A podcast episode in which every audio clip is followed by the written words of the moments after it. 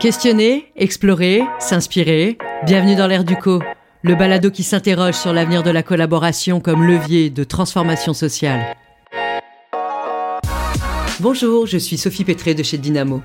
L'intersectorialité, c'est le thème de notre quatrième épisode de l'ère du co. Quand on parle d'intersectorialité, on pense souvent à rassembler des personnes issues de milieux ou de secteurs différents pour parler d'un enjeu complexe. Mais est-ce qu'il suffit d'asseoir des gens différents autour d'une table pour que la magie opère? Il me semble que ça se saurait. En quoi partager plusieurs points de vue est indispensable à l'avenir du travailler ensemble?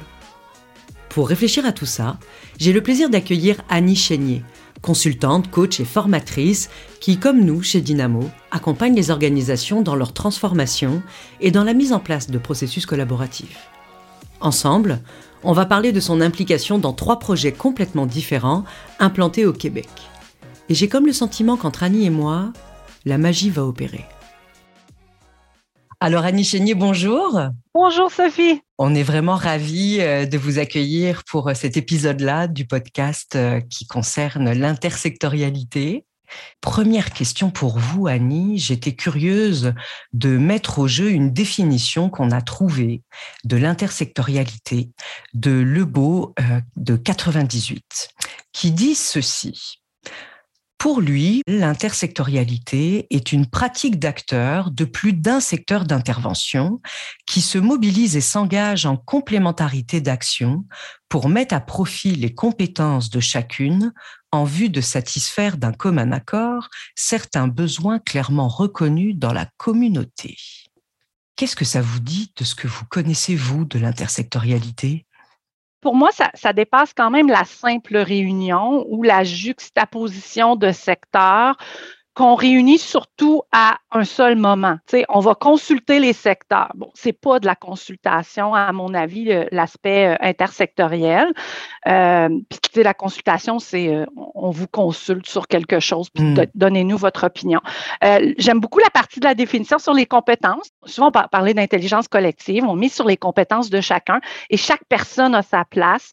Puis euh, l'intersectoriel peut faire référence à des secteurs, comme moi dans mon domaine, c'est culture, euh, euh, économie, tourisme. On, mêle des secteurs, mais ça, le citoyen a sa place aussi. Exact. Puis la partie que j'aime moins de la définition, ben, c'est qu'on on a un consensus sur des besoins communs.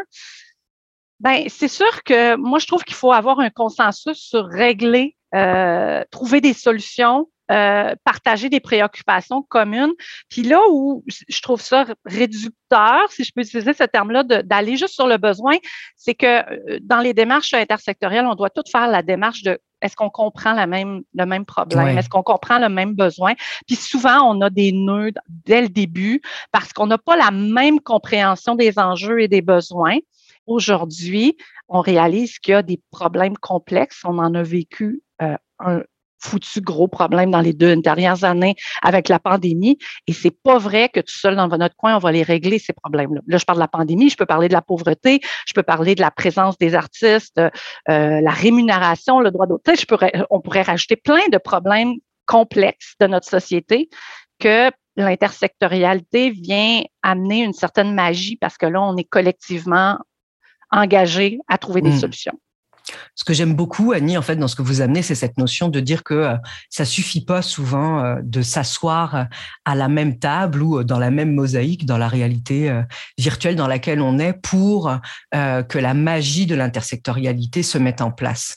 Et que ça nous amène dans des zones de conversation. chez Dynamo, on aime parler de conversation courageuse et que de plus en plus, les, les moments d'intersectorialité ont ces zones-là de le temps qu'on s'accorde sur un thème pour pouvoir y trouver une solution commune et, et surtout valoriser la, contribution de, chacune et de chacun à travers ça. Ce que j'ai aimé dans ce que vous avez dit, euh, Sophie, c'est que moi, j'utilise euh, le terme euh, confrontation positive. Parce qu'il faut accepter cette confrontation-là, parce qu'il faut accepter qu'on ne vit pas dans le même univers, qu'on n'est pas, on n'a même pas le même langage parce que c'est différents secteurs. Fait qu'il y a une confrontation qui doit avoir lieu. Puis c'est positif, là. Il n'y a rien de négatif à essayer de comprendre l'autre secteur. Très beau pont vers euh, euh, la question que j'avais euh, pour vous pour prendre de la profondeur autour de ça. Selon vous, en quoi l'intersectorialité est une composante d'un futur plus collaboratif dans tout ce que vous avez connu de votre parcours et de vos expériences? Ben moi, quand je pense à composante du futur, ça me rattache à certaines valeurs que je retrouve dans plusieurs communautés de façon différente d'une communauté à l'autre. Et là, c'est là où, encore là, il faut établir des ponts à certains moments dans la démarche parce que mon expérience euh, a valu que dans certaines démarches, on le fait de façon très frontale au début, puis dans certaines autres démarches, on peut le faire plus tard. Euh, donc, les valeurs qu'on entend souvent, euh, puis c'est même devenu des buzzwords, donc ouverture, partage, collaboration. Mais qu'est-ce que ça veut dire derrière ces mots-là, dans la communauté du hub techno-créatif du croissant boréal, ben, on avait déjà un intersectoriel qui était difficile parce qu'on avait culture, euh, parce que le, promoteur est le théâtre, euh, le petit théâtre de Rouen-Noranda, qui est un acteur culturel. On a les gens d'affaires parler de valeur avec des gens d'affaires, comment on va amener ça? Et on a le monde du savoir, donc des chercheurs, donc par exemple de l'université de, de l'UCAT euh, en Abitibi-Témiscamingue. Euh, et euh, ils ont quand même abordé l'aspect des valeurs de façon quand même rapidement avec une méthodologie qui était complètement différente. Ils leur ont demandé, après les rencontres de co-création qu'on a fait avec eux, de, remplir un, sondage confidentiel puis de décrire les valeurs. Et à ma grande surprise, ben les valeurs qui sont ressorties étaient oui, semblables. Il faudra les retrouver parce qu'ils ont fait une charte des valeurs, eux, dans leur cas. Euh, donc, OK, ça a donné une charte des valeurs. Ça a donné carrément une charte des valeurs qui est disponible sur le web. Euh, et euh, cette charte de valeurs-là, ben, il y a des mots qui ressemblent à ouverture, partage, collaboration, mais ils ont mis du sens à ces mots-là. Ils les ont expliqués dans ce cas-là. Et dites-moi, Annie, qu'est-ce que ça a changé, vous qui les avez accompagnés euh, dans euh, l'identification de ces valeurs-là? Ben, en fait, ça, génère euh, toutes sortes de réactions. Tu sais, ça peut être le changement organisationnel, parce qu'on parle souvent de, de, gestion de changement, mais ça peut être de façon individuelle. Il va y avoir un changement d'attitude au cours mmh. du processus. Puis, de plus en plus, quand on avance dans les processus puis que ces gens-là adhèrent les valences, c'est là qu'on va voir de l'engagement. C'est là qu'on va voir des gens qui vont prendre des initiatives pour initier d'autres solutions. Ce changement de valeur-là va faire qu'on va aller plus vite dans l'action et dans l'engagement euh, pour trouver ces solutions-là. Sinon, on se rétracte derrière son secteur puis on bouge pas. Et oui, on pas dans des valeurs de collaboration. Ah, je trouve ça vraiment intéressant, en fait, ce que ça amène aussi, parce que nous, c'est une des croyances qu'on a euh, beaucoup, que lorsqu'on est dans un processus d'intelligence collective ou, et donc d'intersectorialité, euh, c'est que il arrive un moment où il faut dépasser un peu le, le discours de surface, de représentation, pour vraiment plonger dans l'expérience de euh, du mélange d'idées, du mix d'idées. Et dites-moi, Annie, euh, vous qui faites ça quand même depuis plus de dix ans maintenant, euh, avec talent, qu'est-ce que vous avez noté comme évolution dans les dix dernières années euh, à travers ces processus-là collaboratifs dans des milieux intersectoriels? Puis, est-ce que vous avez observé quelque chose de différent dans les pratiques de collaboration intersectorielle? Moi, je vois une évolution vraiment importante. C'est sûr que j'ai un regard sur mon secteur à moi. Fait que là, vous voyez, je me ramène à mon secteur à moi, qui est le secteur des arts et de la culture, puis euh, qui, est quand même leader de, de certaines démarches intersectorielles. Oui, tout à euh, donc, aujourd'hui, dans le discours, ce qu'on n'avait pas il y a dix ans, ça, vraiment, je suis capable de le quantifier là, ou de, de le visualiser. Euh, il y a dix ans, mon secteur ne parlait pas de mutualisation, de projets communs, de biens communs, qui est un terme plus français. Euh, puis euh, d'autres termes aussi, pensée systémique, c'est aussi un terme qu'on entend de plus en plus. Fait que ça a beaucoup évolué dans le discours. ce qui reste à faire, c'est que les organisations expérimentent encore. Donc, ils viennent nous chercher, nous, facilitateurs, pour initier des démarches de co-création, de co-construction, de co-design. Puis des fois, ils savent pas trop c'est quoi la subtilité entre, qu'est-ce qu'on veut faire exactement. Le, geste qui reste à poser, c'est que les organisations euh, développent de l'autonomie et deviennent des apprenants dans, dans ça, fait que de se permettre des zones d'exploration, d'expérimentation, euh, parce que malheureusement, à cause de la forme, le modèle d'affaires de nos, nos, organisations, moi et vous, Sophie, ben, on, est appelé à, à, rentrer dans un mandat et à sortir. Mais quand on sort, il faut que l'organisation poursuive. En fait, c'est important, j'aime beaucoup euh, dans, ce que vous amenez euh, de dire que euh, dans l'intersectorialité, quand on fait appel à des ressources comme les nôtres pour pouvoir soutenir et accompagner des processus collaboratifs, collectifs, bien sûr que ça peut faciliter et en même temps il arrive un moment où la place qui doit être prise euh, par chacun des participants ou des participantes doit être pleinement occupée pour que euh, lorsqu'on quitte finalement euh, ces milieux-là, que l'intersectorialité, que la façon de faire reste, demeure pour pouvoir se développer. Puis la question qui me vient spontanément, c'est est-ce que vous avez le sentiment dans les projets que vous avez accompagnés que de plus en plus c'est quelque chose qui se fait ben, en fait, moi, je, je, comprends. En fait, vous voulez savoir est-ce qu'il y a un aspect pérenne et est-ce qu'on réussit après nos démarches à, à donner cette impulsion-là et est-ce qu'il l'assume, cette impulsion-là? Oui, est-ce qu'il y a un changement par rapport à ça dans les dix dernières années que vous avez vues?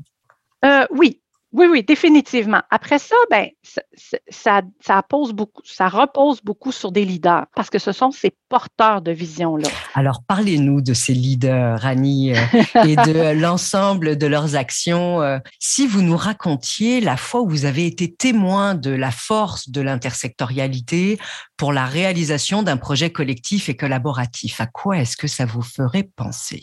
c'est drôle parce que je ne sais pas si c'est mon wow va être le wow des gens qui vont écouter le balado. Il peut paraître anodin, mais en même temps, ça exprime les petites choses. Fait que je me lance.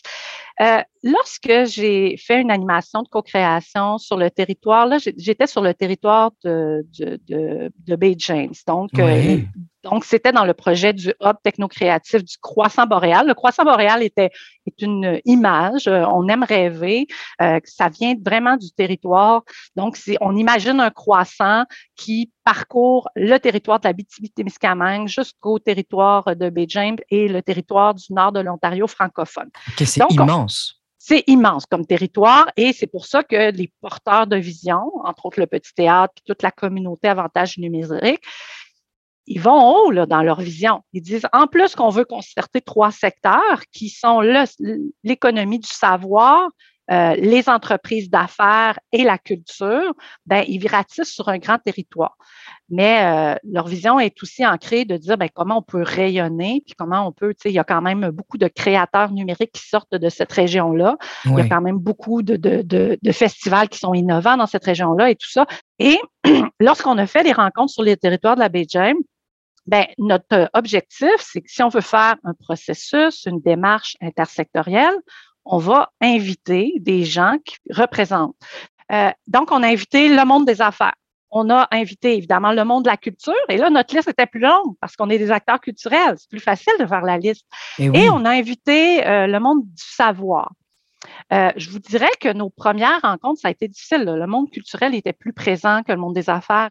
Et pour jouer le jeu de l'intersectorialité, on, on faisait des invitations publiques parce que puisque ah on n'a pas l'habitude de faire des relances ou des appels au monde des affaires, puis au monde du savoir, comment on va faire pour les attirer? Fait qu'on on, a joué le jeu aussi de, du public en se disant, ben, le citoyen pourrait se pointer, euh, un homme d'affaires qu'on n'a pas dans notre radar pourrait se pointer.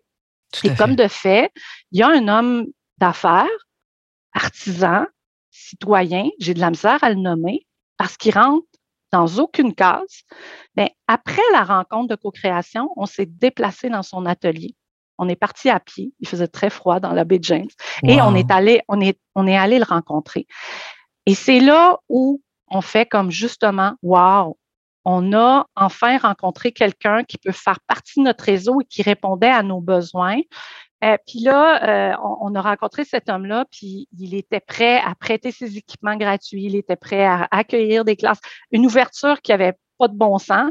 Et là, la magie s'est opérée. Puis souvent, la magie, je ne sais pas si vous le vivez comme ça, Sophie, mais la magie s'opère dans les temps morts. Nous, on, ah, est là pour mettre mettre le contexte, animer, faciliter avec des objectifs qu'on a de nos clients, mais les pauses, les 5 à 7, les, ils sont là, les moments magiques. C'est pour ça que tous mes moments magiques ne viennent même pas de, de mon intervention à moi, outre le fait qu'on met le cadre. Mais les moments magiques qui se passent dans les pauses quand quelqu'un, un artiste rencontre un homme d'affaires ou un chercheur rencontre un artiste, puis là, hmm. ils décident de collaborer ensemble. Et qu'est-ce qui a permis ça selon vous? Euh, qu'est-ce qui a fait qu'il a euh, senti l'appel de s'engager, de l'invitation? Moi, j'aurais tendance à espérer dire qu'on a peut-être réussi à mettre en place un processus assez ouvert pour qu'ils se sentent inclus dans cette rencontre-là. Parce que si on, avait une approche classique où, euh, avec, je vois très bien un mot protocolaire du début où euh, le, président de la chambre de commerce accueille, ben déjà là, on, vient de le perdre. Euh, il s'est senti interpellé euh, il s'est peut-être senti déjà engagé dès la première rencontre. Il a peut-être compris que son point de vue était aussi important que tous les acteurs euh, qui étaient présents. Euh, puis ça, c'est ce qu'on doit mettre en place comme technique de facilitation, moi et vous, parce qu'on a besoin de se connaître, on a besoin de se rencontrer et on a besoin de mettre un état d'esprit de tout ce qui va être dit ici est important. Et ce que j'entends aussi quand vous me racontiez cet épisode-là, c'est que le, fait d'avoir invité à large, donc d'avoir vraiment lancé une invitation euh, euh, pour que euh, toutes les personnes qui se sentaient interpellées puissent venir, a, eu notamment comme effet de permettre à cette personne-là de se joindre à vous, chose qui n'aurait peut-être pas été fait si on était passé par des canaux traditionnels. Ben oui, tout à fait. Puis il y a toujours des clientèles exclues dans nos démarches qui rentrent pas dans ces cases-là. C'est ça, c'est là où parfois on, aime bien amener des démarches de design thinking pour justement euh, inclure, euh, inclure ces clientèles-là. Finalement, quand je vous entends, Annie, euh, je réalise à quel point tout ceci est très humain. Euh, c'est plein de relations, c'est plein d'émotions, c'est plein de liens de confiance, de jazz qui se font à des à des temps morts on parle euh, de mots un peu techniques parfois quand on parle d'intelligence collective ou de pensée systémique, mais au final, ce à quoi ça fait référence, c'est à l'humanité et aux liens qu'on va générer ensemble en prenant le temps de se rencontrer, en prenant le temps de se parler, d'identifier finalement ce qu'on veut faire arriver de meilleur dans le monde, parce que souvent, euh, en tout cas, je pense, dans les processus qu'on a la chance d'accompagner, c'est pour améliorer quelque chose dans la société dans laquelle on vit, qu'on qu'on met toutes nos forces, nos cœurs euh, en commun. Donc, euh, finalement, quelles sont, selon vous, les conditions incontournables, les postures aussi, puisqu'on parle d'humanité, les, les postures nécessaires pour mettre en place une intersectorialité efficace, selon vous? J'aime beaucoup le mot posture parce qu'on doit constamment dans ces démarches-là se questionner sur notre posture. Moi, ma posture comme facilitatrice, c'est beaucoup la prise en charge du milieu, fait que notre posture est, toujours ambiguë. Euh, mais votre question me fait penser aussi aux postures de collaboration euh, qui peuvent être mises en place dans l'intersectoriel. Euh, entre autres, euh, je, pense à la, démarche et la réflexion qui, a passé dans, le cadre d'une formation dans ce cas-là pour le réseau ADN. Euh, on est allé chercher André Fortin qui aussi a la même pratique que nous, qui fait de la co-création, de la facilitation. Euh, et André a, fait travailler avec les ADN, donc les agents culturels de développement culturel numérique, des postures de collaboration. Puis je trouve que ça résume bien des postures qu'on devrait adopter dans d'autres communautés, dans d'autres démarches et dans d'autres processus. Il y avait la connaissance de soi. Vous avez parlé de l'humain, Sophie. Ben, il faut se connaître nous-mêmes. Puis euh, il, faut accepter qu'on a des forces et des, des, lacunes et que les lacunes, puis là, ça vient avec la définition qu'on a vue au début, des compétences. Si on n'a pas cette compétence-là, quelqu'un d'autre peut la combler. Il y a l'écoute. Encore là, on est dans l'humain. Euh, il y a la curiosité, euh, l'ouverture. Euh, là, on touche un peu les valeurs, mais la curiosité, la curiosité de l'autre.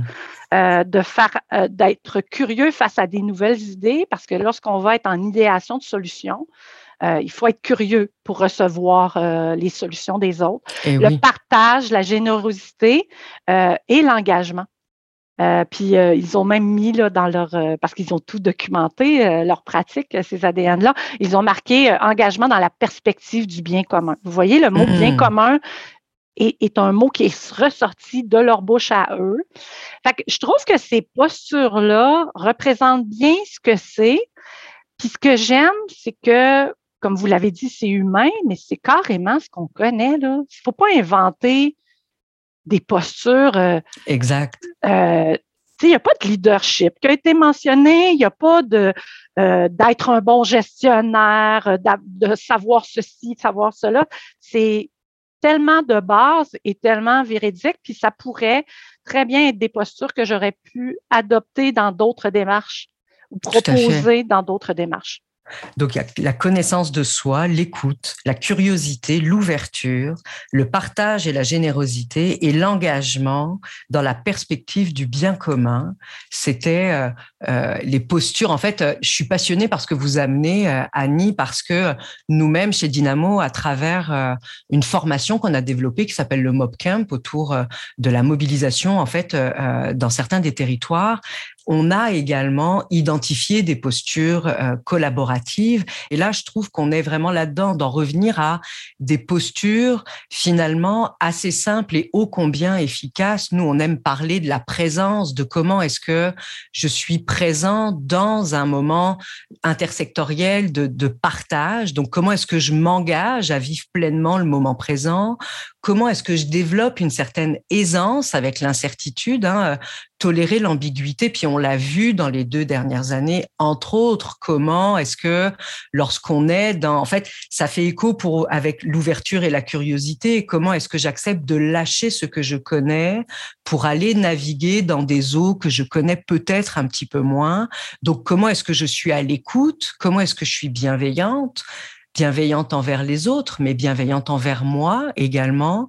Comment est-ce que je fais confiance, je suis mon intuition, puis comment est-ce que je parle avec intention? Comment est-ce que j'assume finalement la responsabilité de ma parole ou de mon silence, qui fait écho aussi avec la notion de contribution dont vous parliez tantôt, qui est fondamentale dans tout projet intersectoriel. L'engagement. Euh, l'engagement, tout à fait. Si on est là euh, pour faire acte de présence, j'ai envie de dire c'est un bon premier pas. C'est toujours mieux que de ne pas être là.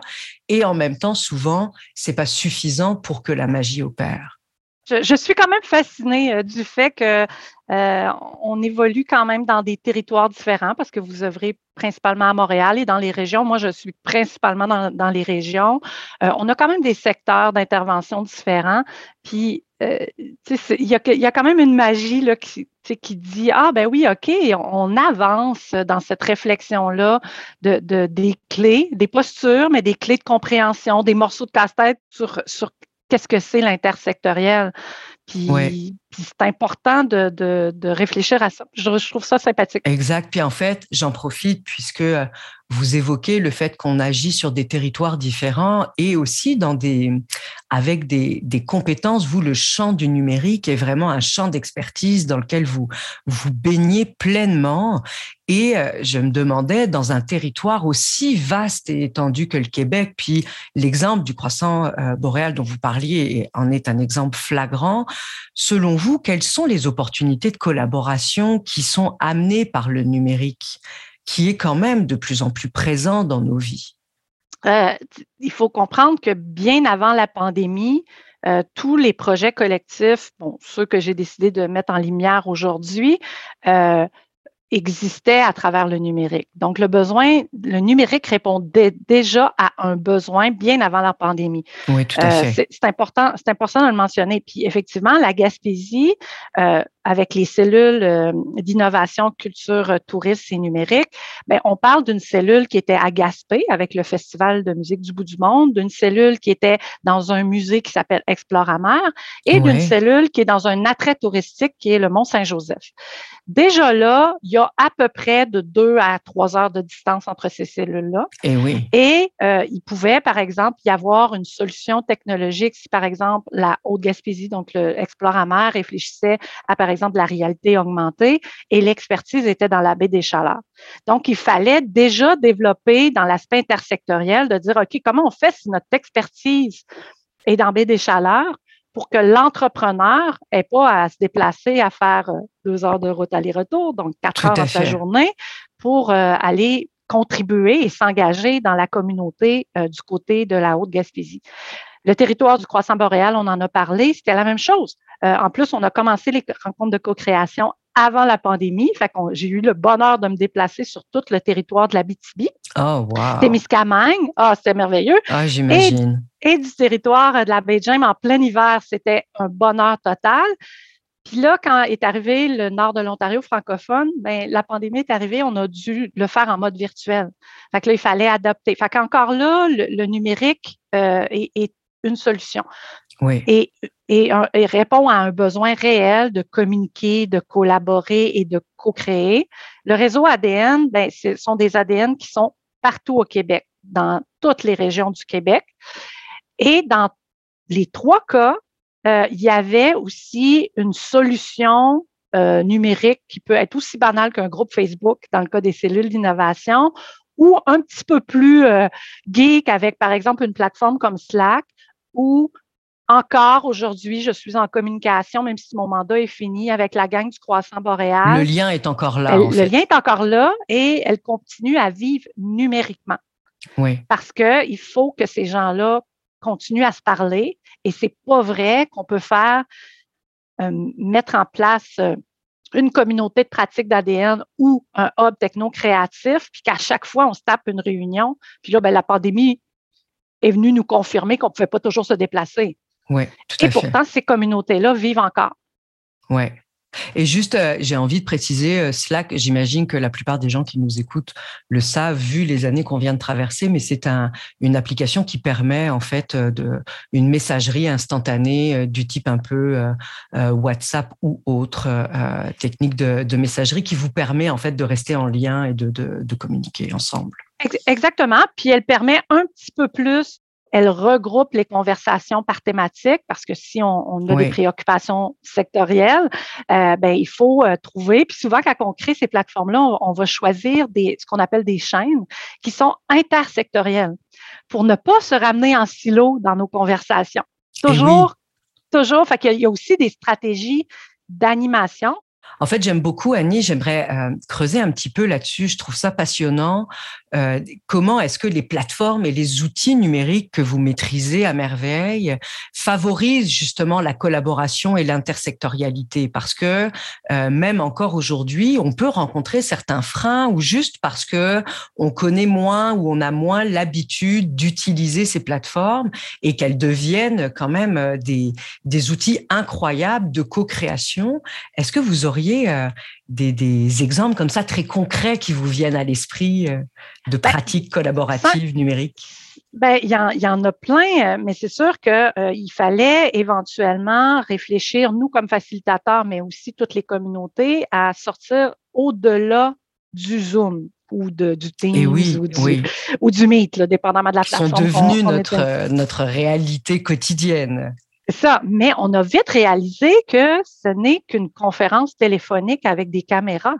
Euh, comment on fait pour euh, la magie du post-it? Ben, vous êtes sûrement comme moi. On a toujours des post-it sur nos bureaux parce que euh, en co-création, on fait de l'animation on est reconnu. On m'appelait Madame Post-it à l'époque. Ah, c'est vrai. Alors ça, ça me fait du bien parce que euh, Dynamo, à chaque fois qu'on arrive quelque part, on nous demande si on a amené nos post-it. Donc au moins, on peut témoigner officiellement que nous ne sommes pas les seuls. Merci Annie, euh, Madame Post-it. Oui, exactement. Mais comment on fait après ça pour euh, parce que souvent je dis bon, il y a, les trois C, hein, il y a communiquer, collaborer, euh, puis euh, coordonner. Fait que tu sais, il n'y a pas juste communiquer. Fait que oui, WhatsApp, Facebook ou Slack permet de communiquer. le Zoom aussi permet de communiquer. Mais après ça, comment on, on collabore ensemble, comment on coécrit, comment on co-construit quelque chose et comment on co-design des solutions, par exemple. C'est là qu'on va arriver avec des solutions euh, euh, un petit peu plus avancé. Bon, il y a quand même le petit Jamboard qui permet euh, de faire du post-it rapidement. Notamment, je l'utilise beaucoup lorsque j'ai des communautés plus âgées avec une maturité numérique moins grande. Mais sinon, il y a les Miro et les murales de ce monde qui vont nous permettre d'aller vers ça. Et la communauté de pratique du réseau ADN, eux ont décidé aussi, parce qu'ils génèrent des apprentissages sur leurs pratiques puis sur leurs connaissances, eux, ils ont décidé de, créer un wiki. Fait par exemple, lorsque je vous parlais des postures de collaboration, ben, tout ça a été documenté dans un wiki. Donc, on est dans l'univers euh, un peu de ce qu'on connaît de Wikipédia, qui est une encyclopédie citoyenne. Donc, oui on peut tous contribuer. Je suis moi-même une Wikipédienne, donc je contribue sur cette encyclopédie-là. Euh, elle est ouverte dans ce cas-là, tandis que les wikis qu'on a dans les organisations apprenantes, ça va être pour collecter le savoir d'une communauté. Et euh, chaque communauté doit réfléchir à comment on collecte. Euh, dans le cas du, des cellules d'innovation, on a, on a créé un blog parce que le wiki était, c'est quand même plus engageant aussi, un wiki. Oui. On a créé un blog et on a documenté aussi tout le processus euh, dans les cellules d'innovation. Fait que le blog pourrait être une solution, mais le blog est moins, euh, collaboratif. En fait, ça me, ça me donne le goût de lancer une invitation aux personnes qui vont écouter ce podcast-là, d'être audacieuses finalement, audacieux, d'oser aller essayer peut-être des outils, euh, des plateformes, de fouiller ou de se faire accompagner par des personnes comme vous euh, euh, dans leur processus co-créatif de façon numérique pour encore plus optimiser finalement tout ça. Donc, de, de dire que le numérique est loin d'être un frein, au contraire est un accélérateur de collaboration et de co-création et euh, qu'il mérite d'être encore plus exploré euh, euh, qu'il ne l'est. En tout cas, dans mon milieu, là, je parle, je parle plus pour moi. Ça me, ça me donne envie, Annie, je pense, de faire des stages. Oui, je rajouterais, je rajouterais peut-être, Sophie, au-delà de la pandémie, ces outils-là. Moi, je, moi, je suis une vendue là. C'est sûr que que je suis, ça, fait partie de, ma pratique, mais euh, pour briser l'isolement, euh, puis pour briser, pour aller chercher les publics minoritaires, euh, pour aller chercher des clientèles particulières, le numérique est quand même une avenue et briser ce clivage-là entre les régions et Montréal. la pandémie a fait que tout d'un coup, Montréal voyait l'intérêt d'ouvrir leurs événements sur le web en web diffusion ou en Zoom et tout ça aux régions. Puis les régions ben, étaient contents de participer sans se déplacer à certains événements parce que sinon, on serait toujours à Montréal. tout est intéressant, mais on, à un moment donné, il faut penser à la co-création entre la métropole et les régions. et le numérique amène cette, cette, euh, le défi qu'on a, c'est qu'il ne faut pas que ce soit à sens unique. C'est Montréal qui souhaite diffuser des événements euh, internationaux, nationaux, ça pourrait très bien être un événement euh, ou un processus de co-création qui se passe au Saguenay-Lac-Saint-Jean, en Abitibi-Témiscamingue, en Gaspésie ou en Estrie et Montréal est convié. Il y a quand même un, bout de chemin dans cet apprentissage-là des outils euh, numériques pour, pour faciliter l'intersectoriel. Et si, euh, Annie, on revient à cette, euh, cette thématique-là de l'intersectorialité, euh, une des questions que j'avais aussi, puisque on est en train de, de lever le regard, comme dit France Brochu, notre directrice générale, et qu'on est en train de prendre de la hauteur par rapport à l'échelle. là, on parle des régions, on parle du Québec au complet.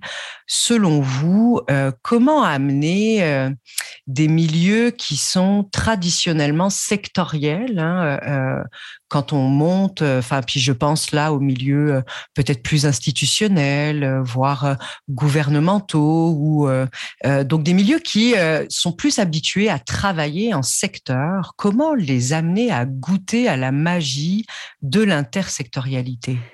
Faut mettre en place une culture de l'expérimentation. Juste par votre balado, on est déjà dans cette culture de d'expérimenter, d'ouvrir le champ des possibles, de, de, réfléchir autrement avec des acteurs comme moi et vous. On s'est découvert euh, par ce balado-là. Euh, d'avoir du temps, toute la notion de leadership, de culture du changement.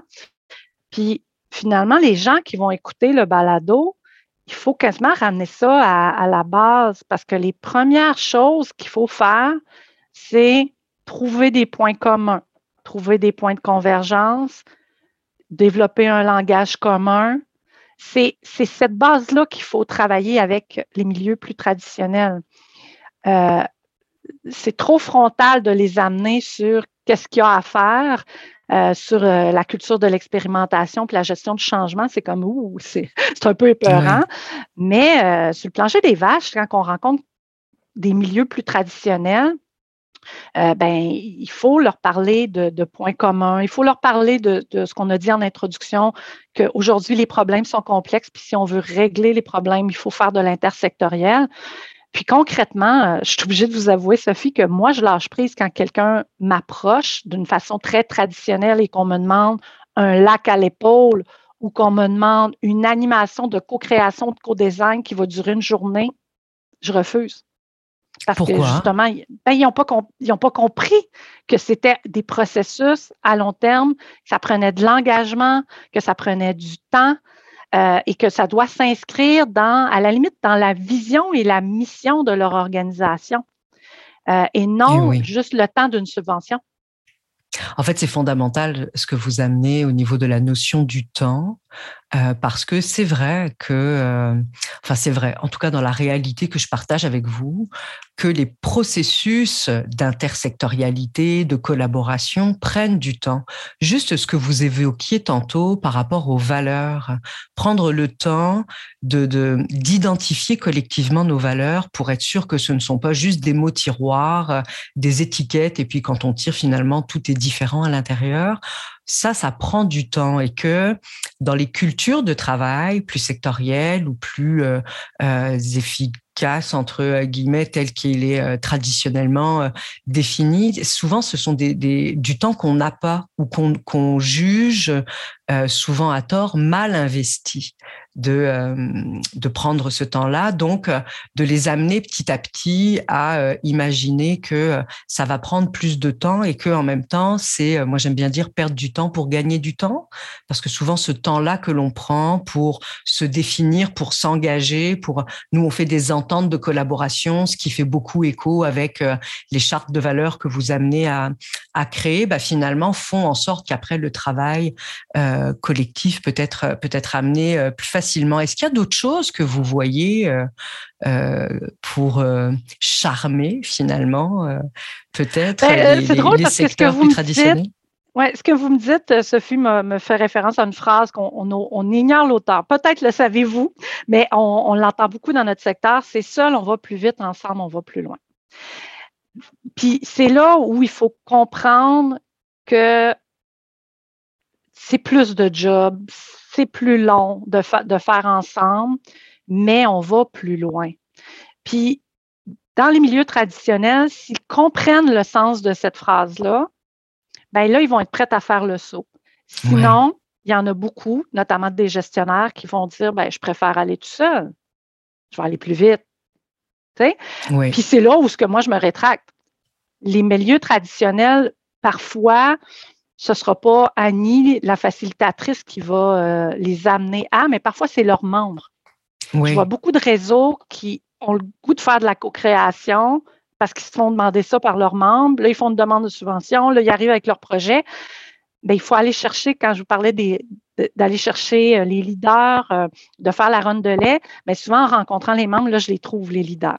Ah OK, il, y a, une magie, il y a quelque chose qui se passe dans la base, mais le réseau, la tête de réseau n'est pas rendu là. Hmm.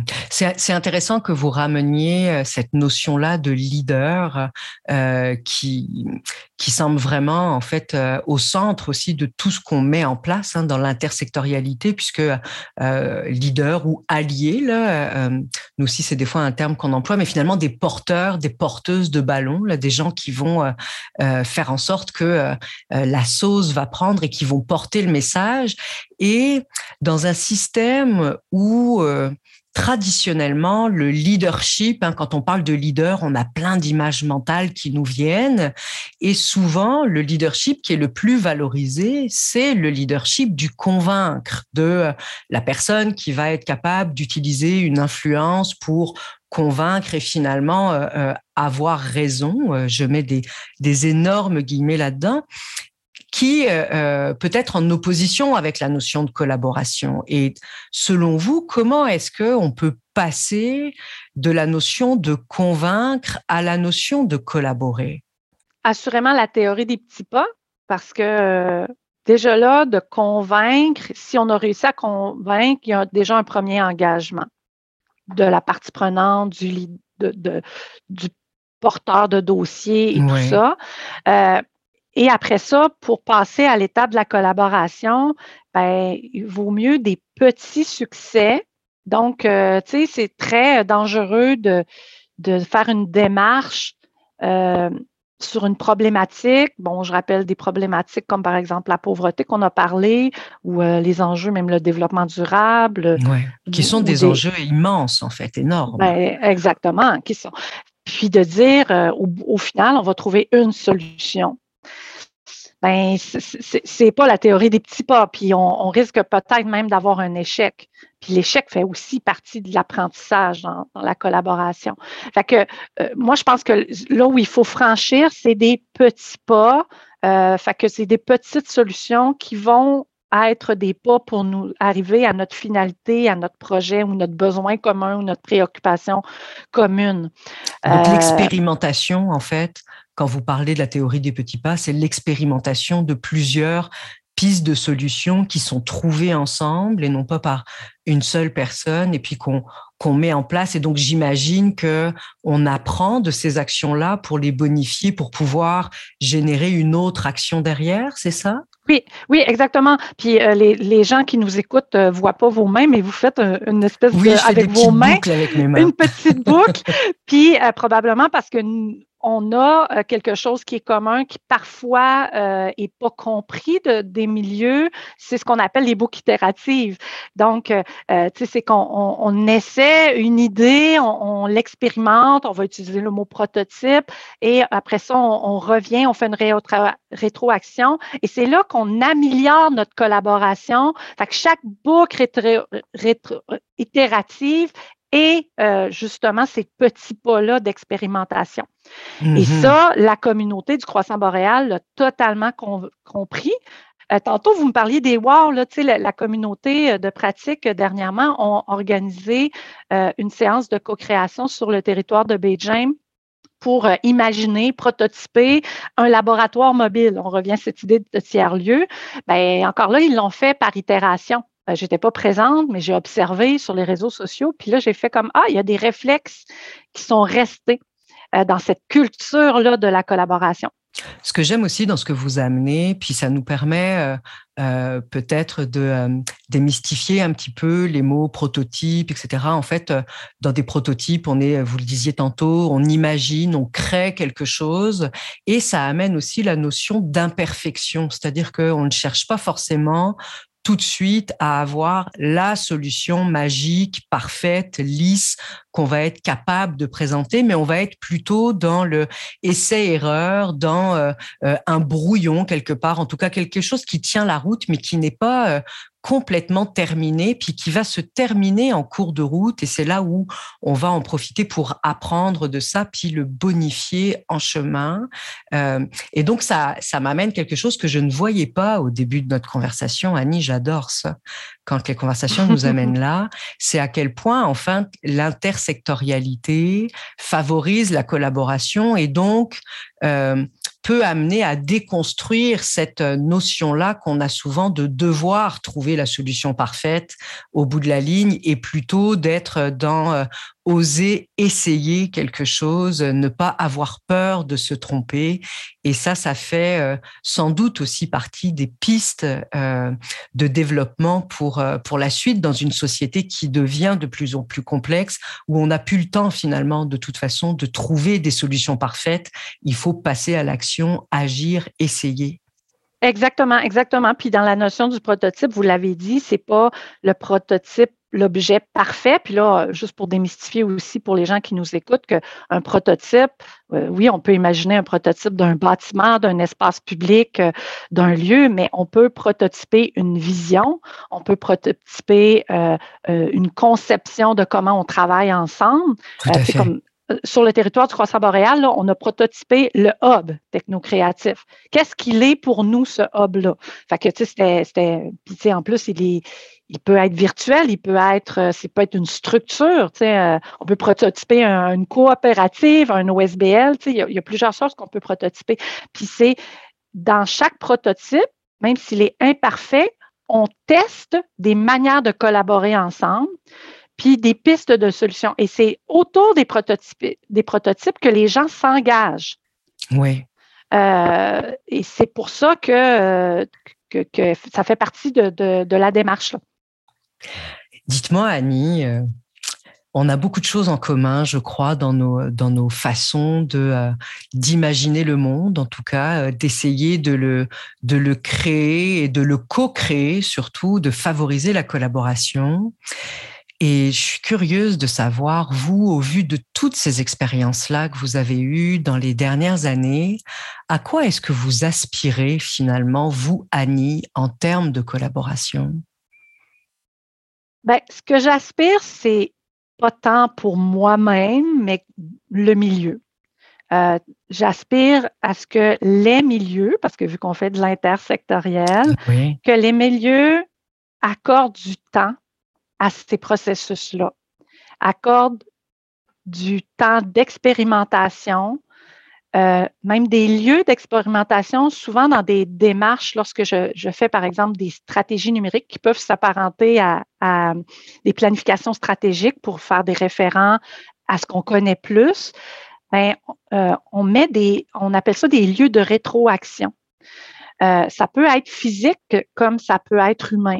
Euh, un lieu de rétroaction, ça peut être qu'on convertit notre cafétéria avec un immense mur où tout le monde peut mettre leurs idées euh, de comment l'entreprise, l'organisation peut évoluer. Mais ça peut être aussi euh, des, des, des, des, morning lights, des, des, des cafés, euh, des world cafés qu'on met en place dans son équipe de travail. Je pense par exemple au Musée de la civilisation qui ont mis en place des, des focus euh, employés, là, des lieux, des moments où les employés peuvent avoir des rétroactions s'engager. Je connais aussi des entreprises qui décident de dégager deux heures par semaine à chaque employé pour un projet personnel. Et le seul engagement que hmm. l'employé a à faire, c'est qu'il doit faire un retour à son équipe.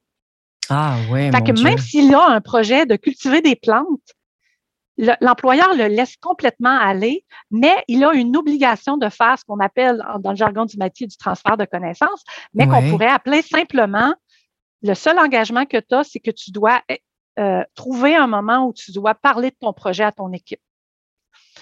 C'est une collab c'est dans le fond, c'est susciter cette espèce de culture de l'expérimentation, de la collaboration, mais sur un sujet qui préoccupe l'employé.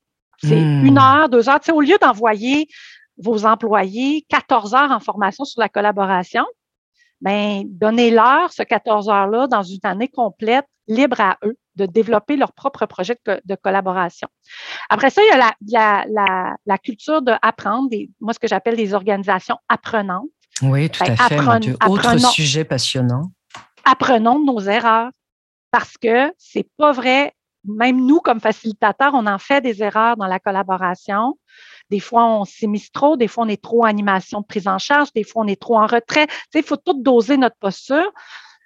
Mais les participants, il faut qu'ils mettent cet état d'esprit-là aussi, euh, le hmm. droit à l'erreur. Fait que mes aspirations sont beaucoup envers les organisations. Tu sais, je, je, vois les organisations changer. Je les vois changer. Puis euh, c'est pour ça que tantôt je disais, euh, je, ben, il y en a certaines que je refuse. Mais ceux, que, ceux qui sont en cet état d'esprit-là, de d'accorder du temps, de vouloir expérimenter, de vouloir tester la collaboration, d'être une, de devenir une organisation apprenante, ben appelez-moi. moi, c'est là où je suis rendue. Eh c'est là où mon aspiration, là, ça rejoint mon aspiration personnelle versus mm-hmm. ce que je souhaite pour mon milieu. Et dites-moi, Annie, euh, imaginons qu'il y ait des personnes qui nous écoutent et qui aient très envie de euh, confectionner euh, la recette de l'intersectorialité euh, et de la collaboration dans leur milieu, dans leur équipe, dans leur organisation. S'il y avait trois ingrédients magiques que vous leur conseilleriez de mettre dans leur recette de l'intersectorialité Quels seraient ces trois ingrédients? Euh, je tantôt, vous aviez dit tolérance à l'ambiguïté. Mm-hmm. J'aime bien celui-là. Ça, ce serait un bel, bel ingrédient. Il faut accepter qu'on ne connaît pas le processus puisqu'on va faire de l'intersectorialité. On ne connaît pas l'autre. On ne connaît pas comment il agit. On ne connaît pas ses enjeux. On ne connaît pas son langage. Fait que déjà là, il y a une ambiguïté totale. Hmm. Première recette. Deuxième, ben, être un bon apprenant. Accepter d'apprendre par l'erreur. Euh, parce que si on n'accepte pas d'apprendre de ses erreurs, on n'osera jamais parce que ça ne sera jamais parfait faire de l'intersectoriel puisqu'on ne connaît pas l'autre. C'est sûr qu'à un moment donné, on va faire un faux pas parce qu'on n'aura pas approché l'autre de la bonne manière ou on ne l'aura pas écouté. Euh, puis bien, j'ai le goût d'aller avec euh, une posture, euh, une posture que les ADN ont appris, qui est très toute simple, qui est la connaissance de soi. Ah. Parce que quand on rentre dans une organisation, on a un moule. Et parfois, on, a le goût de faire de l'intersectoriel parce qu'on pense que nos solutions sont là. Puis là, je fais des fois parfois référence à un agent de communication, un agent de développement dans une organisation qui a le goût d'aller là-dedans, mais qui sent que son organisation n'est pas prêt. Fait que c'est sûr que euh, en ayant une bonne connaissance de soi, puis d'affirmer, puis d'être prête à dire, OK, moi j'y crois à ça, puis je vais y aller dans mon organisation petit pas par petit pas, puis je vais essayer de voir comment je peux évoluer dans cette organisation-là, puis être moi-même un acteur de changement, puis provoquer cet eh intersectoriel-là. En fait, c'est parfait. Vous nous parlez, vous nous parlez de tolérance à l'ambiguïté. Vous nous parlez de euh, l'importance de euh, la posture d'apprenance, hein, d'accepter d'être euh, en apprentissage. Et puis, vous nous parlez de l'importance de la connaissance de soi. Oui, tout à fait. Annie Chénier, merci infiniment. Ça a été un bonheur de vous accueillir dans ce podcast et j'espère qu'on aura l'occasion de poursuivre nos conversations. Ben oui, Sophie, puis ça serait vraiment sympathique de suivre la conversation qu'il y aura autour euh, des balados, euh, de voir euh, comment les gens vivent ce thème-là dans leur organisation, dans leur entreprise ou comme facilitateur, si vous avez été intrigué par la démarche. L'échange pourra se poursuivre assurément sur les plateformes numériques et sur les réseaux sociaux. Effectivement, qu'on va mettre à l'honneur et d'ailleurs, euh, vous allez pouvoir retrouver tous les liens euh, des projets auxquels nous avons fait référence euh, avec Annie aujourd'hui sur les plateformes distributrices de ce podcast-là. Annie, très belle fin de journée à vous. Merci infiniment. Merci beaucoup à l'équipe Dynamo. Le balado L'air du co que vous venez d'écouter est produit par Dynamo pour célébrer ses 10 ans au service du développement social. Il a été réalisé grâce à la collaboration de toute l'équipe Dynamo. À la réalisation et au montage, Julie Léonora Kesch. Au mixage, Rémi Hermoso. Vous pouvez retrouver les autres épisodes sur notre site internet, nos réseaux et toutes les applications. Pour nous suivre, abonnez-vous à notre balado et à notre infolettre sur www.dynamocollectivo.com. À bientôt!